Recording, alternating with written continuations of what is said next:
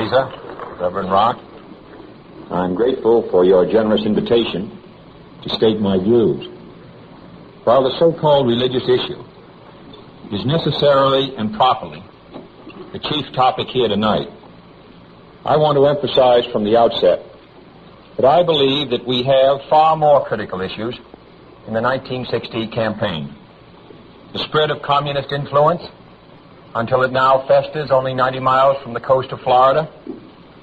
The humiliating treatment of our president and vice president by those who no longer respect our power. The hungry children I saw in West Virginia. The old people who cannot pay their doctor's bills. The families forced to give up their farms. An America with too many slums, with too few schools, and too late to the moon and outer space. These are the real issues which should decide this campaign.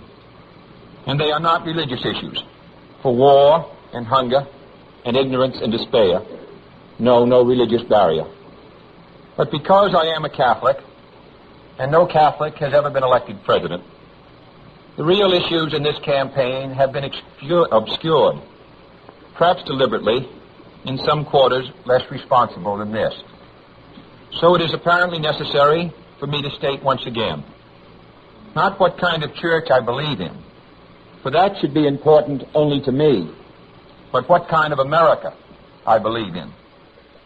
I believe in an America where the separation of church and state is absolute, where no Catholic prelate would tell the president, should he be Catholic, how to act, and no Protestant minister would tell his parishioners for whom to vote when no church or church school is granted any public funds or political preference, and when no man is denied public office merely because his religion differs from the president who might appoint him or the people who might elect him.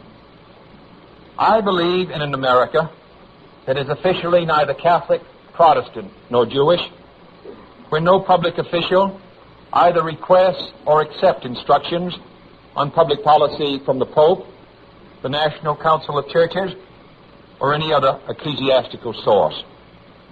When no religious body seeks to impose its will, directly or indirectly, upon the general populace or the public acts of its officials, and where religious liberty is so indivisible that an act against one church is treated as an act against all.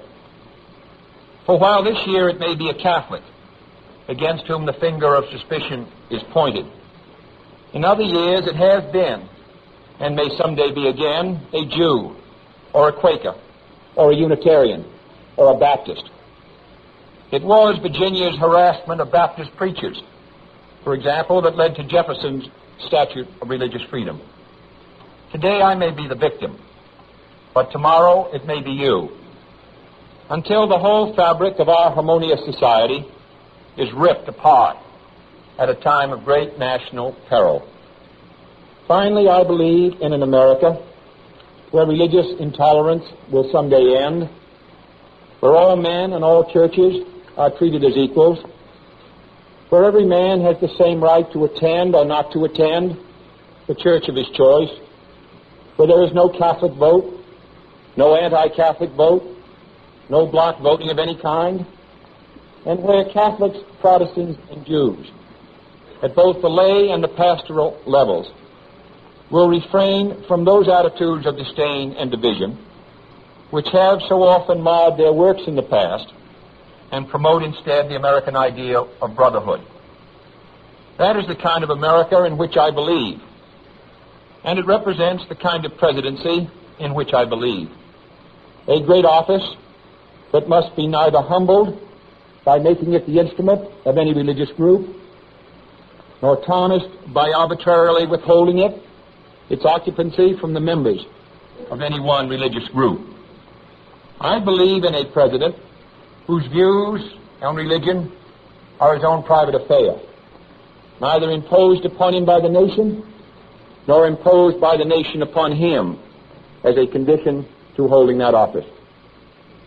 I would not look with favor upon a president working to subvert the First Amendment's guarantees of religious liberty. Nor would our system of checks and balances permit him to do so. And neither do I look with favor upon those who would work to subvert Article 6 of the Constitution by requiring a religious test, even by indirection. For if they disagree with that safeguard, they should be openly working to repeal it.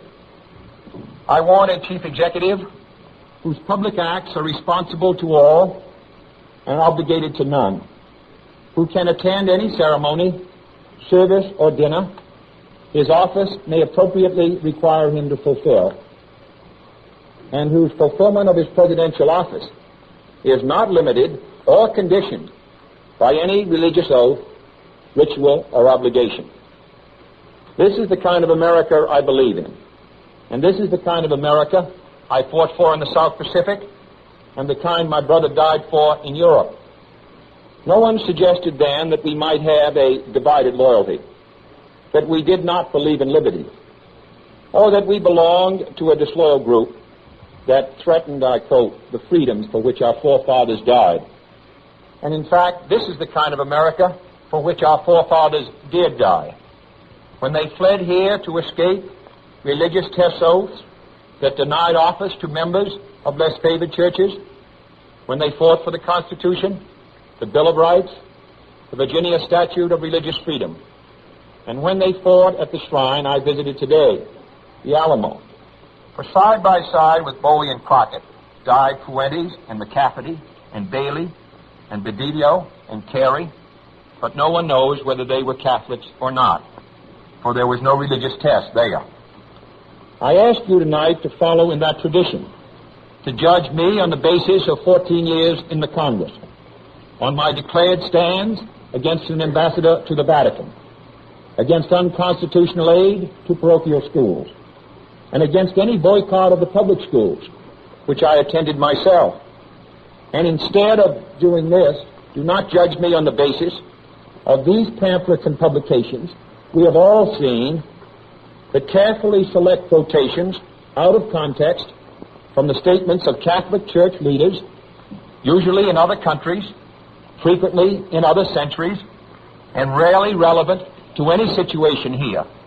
And always omitting, of course, the statement of the American bishops in 1948, which strongly endorsed church-state separation, and which more nearly reflects the views of almost every American Catholic. I do not consider these other quotations binding upon my public acts. Why should you? But let me say, with respect to other countries, that I am wholly opposed to the state being used by any religious group Catholic or Protestant, to compel, prohibit, or prosecute the free exercise of any other religion. And that goes for any persecution at any time by anyone in any country.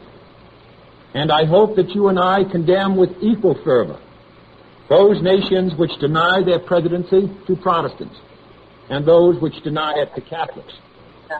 And rather than cite the misdeeds of those who differ, I would also cite the record of the Catholic Church in such nations as France and Ireland, and the independence of such statesmen as de Gaulle and Adenauer. But let me stress again that these are my views. For contrary to common newspaper usage, I am not the Catholic candidate for president. I am the Democratic Party's candidate for president who happens also to be a Catholic. I do not speak for my church on public matters, and the church does not speak for me. Whatever issue may come before me as president, if I should be elected, on birth control, divorce, censorship, gambling, or any other subject, I will make my decision in accordance with these views, in accordance with what my conscience tells me to be in the national interest, and without regard to outside religious pressure or dictates. And no power or threat of punishment could cause me to decide otherwise. But if the time should ever come, and I do not concede any conflict to be remotely possible, when my office would require me to either violate my conscience or violate the national interest, then I would resign the office. And I hope any other conscientious public servant would do likewise. But I do not intend to apologize for these views to my critics of either Catholic or Protestant faith. Nor do I intend to disavow either my views or my church in order to win this election.